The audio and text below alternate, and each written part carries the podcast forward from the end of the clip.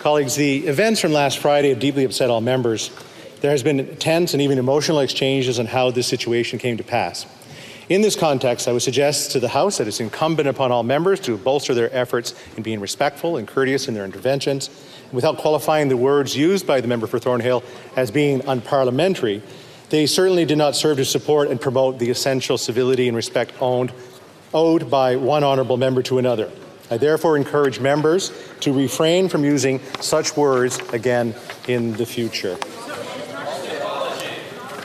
Oral questions, question orale. The Honourable Leader of the Official Opposition. C'est la responsabilité personnelle du Premier ministre d'inviter un chef d'État à la Chambre des communes. C'était la responsabilité du Premier ministre d'inviter le président Zelensky ici. C'est la, responsabilité du Premier ministre de mener le gouvernement qui a des agences de sécurité, de diplomatie et de renseignement qui auraient pu et auraient dû vérifier la liste de tous les gens qui étaient présents et reconnus pendant ce visite.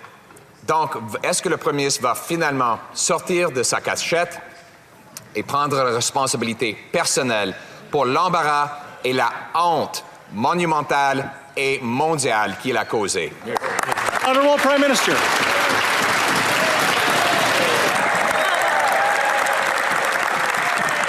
Monsieur le Président, au nom de toutes les personnes présentes dans cette Chambre, je tiens à présenter mes plus sincères excuses pour ce qui s'est produit vendredi et pour la situation dans laquelle le président Zelensky et la délégation ukrainienne ont été placés. Pour nous tous qui étions présents, étions présents le fait d'avoir rendu hommage à cet individu sans savoir qui il était a été une terreur, terrible erreur et une violation de la mémoire de ceux qui ont cruellement souffert aux mains du régime nazi. Honourable Leader of the Official Opposition.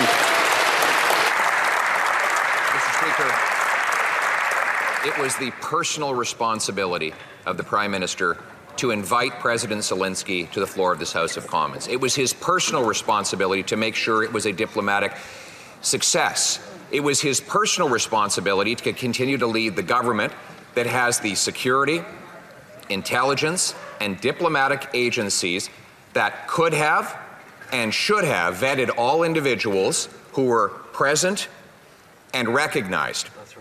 Yet, this Prime Minister allowed for a monumental, unprecedented, and global shame to unfold in this chamber.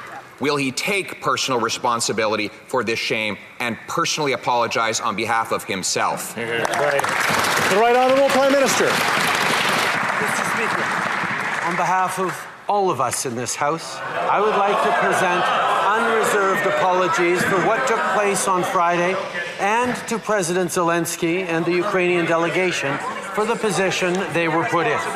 For all of us who were present to have unknowingly recognized this individual was a terrible mistake and a violation of the memory of those who suffered grievously at the hands of the Nazi regime.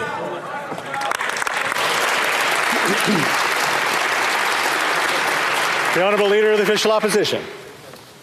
Did the Prime Minister's national security, intelligence, or diplomatic officials vet the names of the people that the Prime Minister allowed within mere feet of President Zelensky? The Right Honourable Prime Minister. Mr. Speaker, the privilege and responsibilities and rights of parliamentarians are sacrosanct, and that the Leader of the Opposition would be suggesting that any visitor to this House should be vetted by the government of the day is actually a grievous attack on the rights and privileges of parliamentarians. However, if the leader of the opposition or the speaker or anyone wants our intelligence agencies to vet any of their guests, we would be more, more than happy to do that in respect of parliamentary rights. The Honourable Leader of the Official Opposition. So the Prime Minister has just said that he allowed the president of a war torn country, who is perhaps the biggest target of false propaganda and of potential assassinations to be surrounded by hundreds of people who had not been vetted for their security background, their potential risks that they present, or in this case, the massive diplomatic disasters that they could have brought to that event. Is he really saying that he did absolutely nothing to protect the Ukrainian president from all of those many risks? The Right Honourable Prime Minister. Speaker, the facts are well known here. The Speaker issued the invitation, delivered the recognition, and has taken full responsibility. The Leader of the Opposition knows that not one parliamentarian was aware, but the truth does not matter to this Leader of the Opposition. He distor- distorts, misleads, aims to confuse, all for partisan gain. It's all he knows how to do. The Honourable Leader of the Official Opposition. Mr. Speaker, again, he deflects blame and responsibility for his personal failings. It is the duty of the Prime Minister to protect our diplomatic reputation. It was therefore his duty to ensure that his diplomatic, intelligence, and security forces ensured there was no one who could potentially present a danger either to the reputation or to the physical safety of the people present at such a massive international event. Right. But today, he said he did none of those things, and instead, after he found out about it, he hid in his cottage for three days. Is that what it means to take responsibility for this, Prime Minister? The Right Honourable Prime Minister. Speaker, we all know how many years the Leader of the Opposition has served in this House, and we can surely remember all the times he has stood up to defend the honor, the rights, the privileges of parliamentarians. And yet now, in order to make partisan attacks, he is proposing that the government of the day have the ability to vet and oversee the rights of parliamentarians and indeed of the Speaker to include people in this House, to invite them into this House. I know that the Leader of the Opposition used to have more respect for Parliament than that, but he's busy making a partisan attack. L'Honourable député de Beloeil-Chambly. Mieux vaut tard que jamais, Monsieur le Président. Je salue la décision du Premier ministre d'avoir accepté les demandes répétées euh, qu'il s'excuse au Parlement et bien au-delà. Et sa définition du chef de l'opposition officielle n'est pas mauvaise non plus. Euh, cependant, je voudrais savoir du Premier ministre s'il a personnellement appelé le président Zelensky pour présenter ses et nos excuses et s'il y a une stratégie pour contrer avec nos alliés la terrible campagne de propagande des Russes présentement. Le très honorable Premier ministre.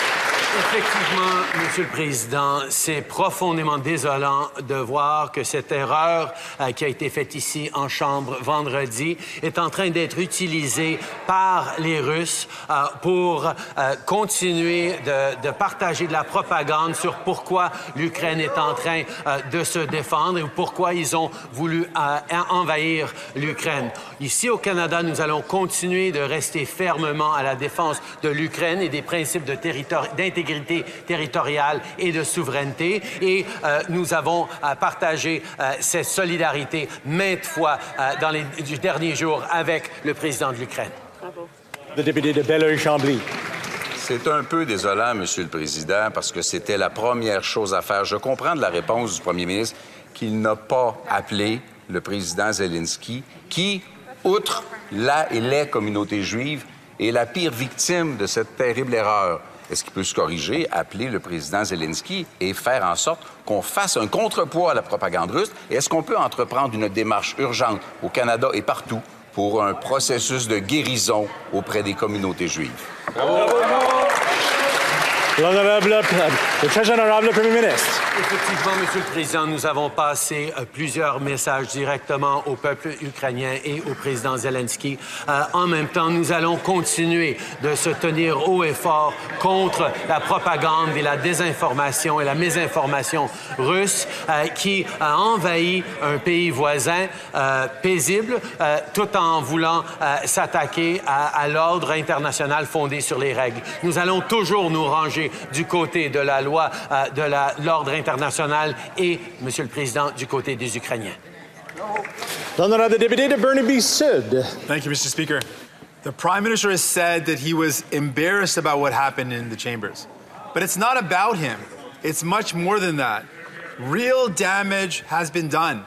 Real damage to the Jewish community, real damage to the war effort in Ukraine, and real damage to Canada's reputation. Now, finally, after three days, the Prime Minister has finally said something, but he's got to take action. What is he going to do in concrete terms to clean up this mess? Here, here. The Right Honourable Prime Minister. Mr. Speaker, as I pointed out, this was deeply embarrassing, not just to all parliamentarians, but to Canada as well.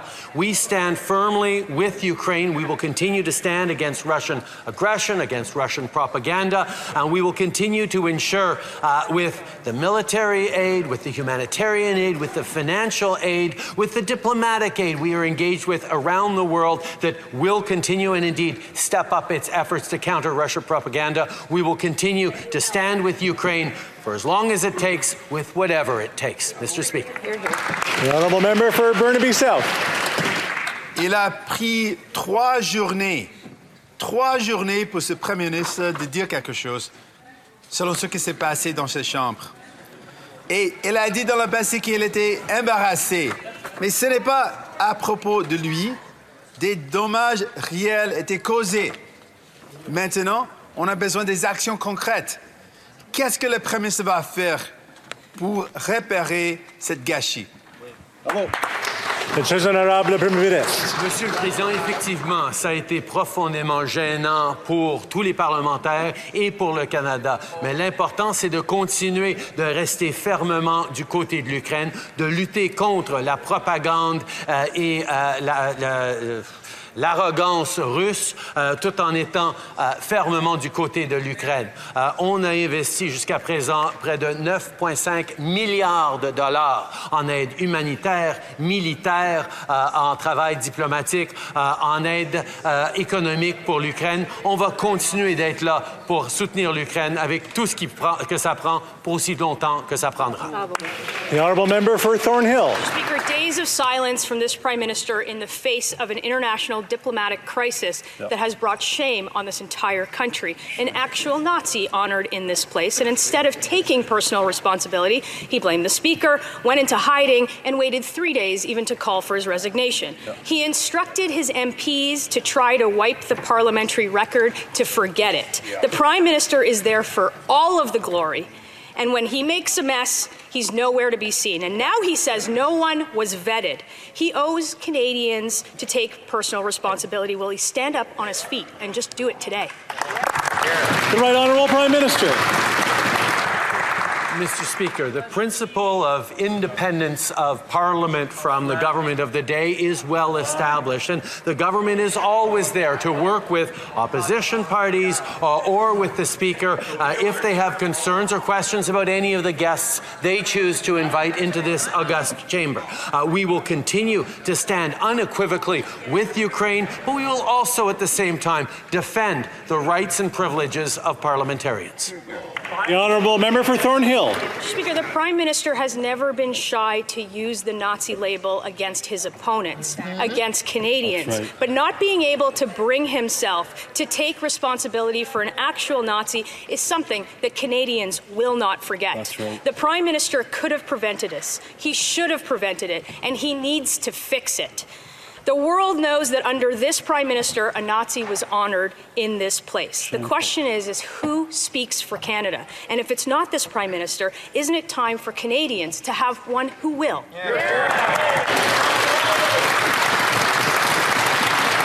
The Right Honourable Prime Minister. Speaker, I think indeed Canadians and the world are watching very carefully uh, what has happened this week and the terrible error that happened on Friday.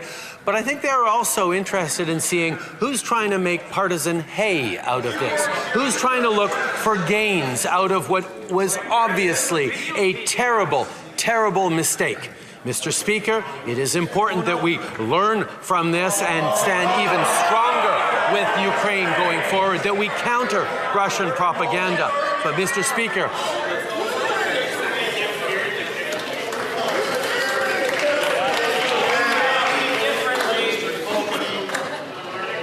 The honourable member for Charleswood, St. James, Assiniboia, Headingley.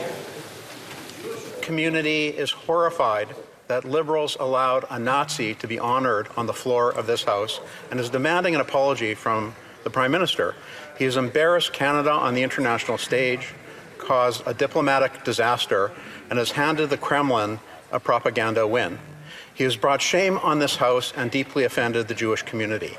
Will he stand in this House today, finally take personal responsibility, do the right thing, and personally apologize on behalf of himself? The Right Honourable Prime Minister. It was incredibly upsetting that this happened. The outgoing Speaker took responsibility and resigned, as was the right thing to do. We recognize the deep pain this caused for Jewish communities and for all who were victims of Nazi atrocities and their descendants. An embarrassment for Parliament and for Canadians, and it reaffirms the need to keep promoting and investing in Holocaust ed- education, something our government has and always will continue to support.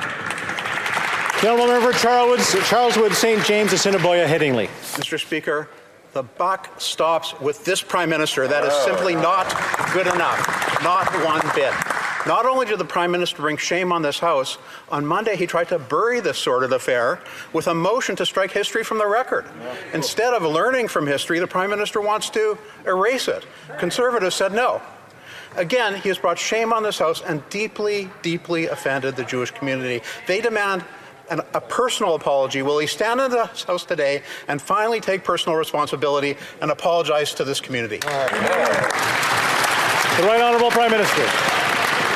Important to note, Mr. Speaker, that all parliamentarians agreed unanimously yesterday that the tribute to this individual was withdrawn. Uh, that's what happened yesterday, Mr. Speaker. We do not want that to stand uh, into the future. But we also know, Mr. Speaker, that we need to continue to stand every day with the people of Ukraine as they fight against this illegal invasion by Vladimir Putin, as they stand for the rules based order and uh, the principles of the UN Charter that protect the sovereignty and territorial integrity of us all. This government and this country will always stand unequivocally with Ukraine. L'honorable député de Charlesbourg, Charlesbourg Haute-Saint-Charles. Monsieur le Président, depuis trois jours, les députés libéraux, les ministres, le premier ministre ont tous pointé du doigt l'ancien président pour le blâmer comme étant la seule personne responsable de ce qui est arrivé ici vendredi, à savoir qu'un ancien nazi, qu'un nazi a été salué par la Chambre des communes. Mais c'est impossible, Monsieur le Président, que les fonctionnaires d'affaires mondiales, le bureau du Conseil privé, le bureau du protocole, diplomatique et la GRC aient manqué à leur tâche à vérifier les invités, et particulièrement la personne présentée par le Président. Est-ce que le Premier ministre peut nous dire, présenter ses excuses personnelles aux Canadiens et à la communauté internationale qui est choquée par ce qui est arrivé ici? Le très honorable Premier ministre. Président, euh, les députés conservateurs savent très bien que l'indépendance euh, du président de la Chambre est extrêmement importante dans notre système parlementaire et le gouvernement du jour n'a pas un droit de veto ou de regard sur les invités choisis par euh, les autres partis ou même par le président de la Chambre. Mais c'est extrêmement important donc qu'on continue d'être sans équivoque dans notre défense de l'Ukraine, dans notre défense de, de, de de la règle de droit international. Nous allons toujours être avec les Ukrainiens contre les Russes. L'honorable député de Charlesbourg Haute-Saint-Charles. Monsieur le Président, je comprends que le Premier ministre se sent très mal dans la situation, mais depuis 2015, les règlements en place, la loi qui est mise en place, euh, dit clairement que la GRC dirige les opérations du service de protection parlementaire qui a été mis en place à ce moment-là, suite aux attentats de 2014. Il est clair que cette Chambre doit être protégée. Les services de protection parlementaire font leur travail supervisé par la GRC. Lorsqu'il y a un événement d'État, lorsqu'un président de pays comme l'Ukraine vient ici au Canada, au Parlement, il est normal que le gouvernement et le premier ministre s'assurent de la sécurité, de la supervision de qui est présent dans cette Chambre face à nos invités. Est-ce que le premier ministre peut s'excuser personnellement aux Canadiens? Le très nous reconnaissons tous que ça a été une grave erreur de la part de l'ancien président de la Chambre et je sais que pendant qu'on euh, se penche sur qui sera le prochain président de cette Chambre, nous allons vouloir savoir comment on va s'assurer que des erreurs comme ça ne se reproduisent plus. Euh, le gouvernement sera toujours là pour travailler avec euh, le- le- les partis d'opposition et le président euh, pour vérifier les antécédents de toute personne qui viendrait à la Chambre, mais ça ne doit pas être un gouvernement qui brime les droits profonds et fondamentaux des députés. Exactement. L'honorable député de Belleuil-Chambly. Monsieur le Président, en 2020, un professeur a été égorgé dans le sud de la France et ça a pris deux semaines au premier ministre avant d'appeler le président Macron. Est-ce qu'on va avoir le même phénomène ou est-ce qu'il va appeler le président Zelensky? C'est totalement inacceptable. Moi, je me permets, Monsieur le Président, je me permets, là, puis je pense qu'on me le permettra, au nom des Québécois, de présenter nos excuses au président Zelensky, à offrir ma collaboration et je vais veiller à ce que le message, au nom des Québécois, se rende au président Zelensky dès aujourd'hui.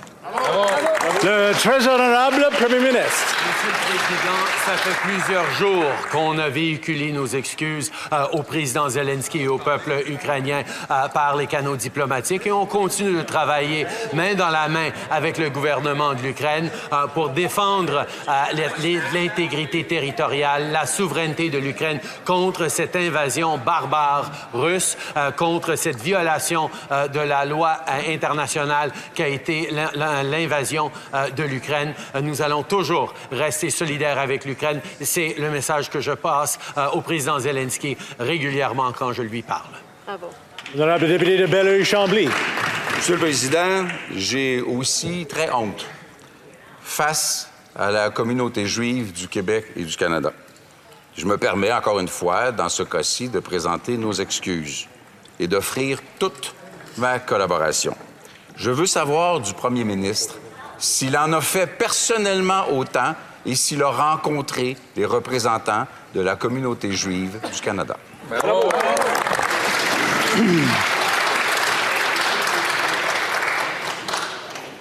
Just making sure no one's recording in the gallery there. Just, just texting. Okay, awesome. Uh, L'honorable, le très honorable Premier ministre. Monsieur le Président, euh, nous avons, euh, euh, partagé nos excuses aujourd'hui au nom de tous les parlementaires. Nous avons parlé depuis plusieurs jours à quel point nous regrettons l'erreur du président de la Chambre et nous allons continuellement travailler non seulement pour défendre l'Ukraine, mais pour soutenir la communauté juive qui fait face à une montée d'anti- d'antisémitisme dans le monde depuis plusieurs années. Et on va toujours être là pour défendre les principes de la règle de droit et de l'ouverture envers les autres, euh, pour lesquels nous allons toujours nous battre au à côté des Ukrainiens. The honorable member for Selkirk Interlake Eastman. At the end of the day, it is the Prime Minister who is responsible for visiting heads of state. President Zelensky came here expecting a warm welcome and a successful, successful visit. But due to the Prime Minister's haphazard management of this visit, he instead turned it into a diplomatic nightmare. This has played straight into Russia's disinformation campaign against Ukraine. The Prime Minister must accept full responsibility. Will he publicly apologize to President Zelensky today for his failure? The right honorable Prime Minister. I just apologized on behalf of parliamentarians and Canadians. We will continue uh, to be there uh, to stand with President Zelensky and Ukrainians. Uh, but if uh, members of the opposition uh, want the help of security agencies to vet their guests, uh, if they want, for example, us to vet who three members of their team would have lunch with when they're meeting with a far right German politician, we would be happy to give them advice on who they should meet with with and who they should not meet with, Mr. Speaker. Uh, but respecting Parliament and parliamentary privilege continues to be our priority.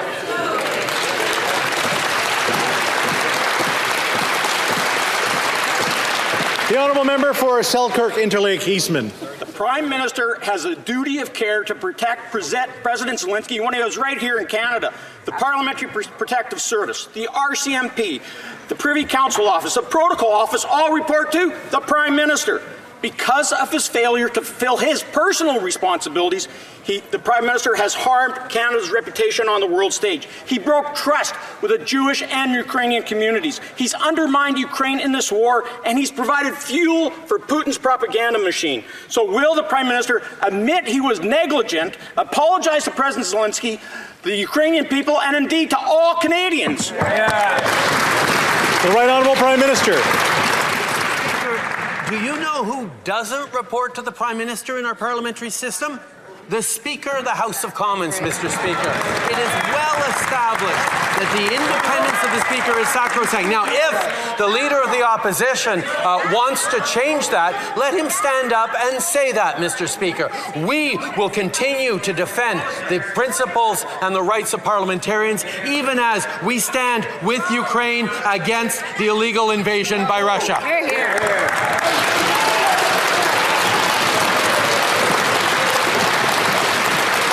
The Honourable Leader of the Official Opposition. Actually, the Speaker's Parliamentary Protective Service reports to the RCMP, which reports to the Prime Minister.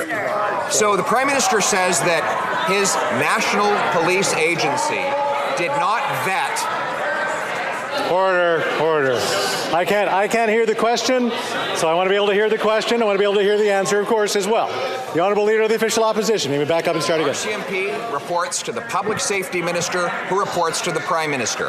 And that Prime Minister is now saying that when he has foreign heads of state here, that terrorists, assassins, convicted murderers would all be allowed to just walk right into the building and be present within mere feet of a potential assassination target. How does he ever expect another head of state to come back to this place? The Right Honourable Prime Minister. Mr. Speaker, for someone who prides himself on having spent as many years in this Parliament as the Leader of the Opposition has, uh, having been Minister of Democratic Institutions, albeit under Stephen Harper, uh, to demonstrate such little knowledge and respect for how Parliament functions uh, in order to make a partisan attack is truly disgraceful, Mr. Speaker. The fact of the matter is, we will continue to stand for the principles and values that make our democracy strong, even as and even because we stand with Ukraine. The Honourable Leader of the Official Opposition. This is a prime minister who, though he says he forgot to vet the people who were recognized during the president's visit, remembered to tell members of his caucus to pull out their phones and tape record other members of parliament during the speech in order to make. Liberal Party attack ads, Mr. Speaker. That is the shameful politicization he was focused on. But back to the question is he really saying to future visits of foreign heads of state that, that, that he would have no problem letting in terrorists? Assassins, or commit convicted criminals to be within mere feet of that foreign head of state? Yes or no? The Right Honourable Prime Minister. Mr. Speaker, I'm going to let the, uh, the supposed arguments of the Leader of the Opposition stand for Canadians to judge whether or not he's making any sense at all, Mr. Speaker. I'm not going to dignify that with a response.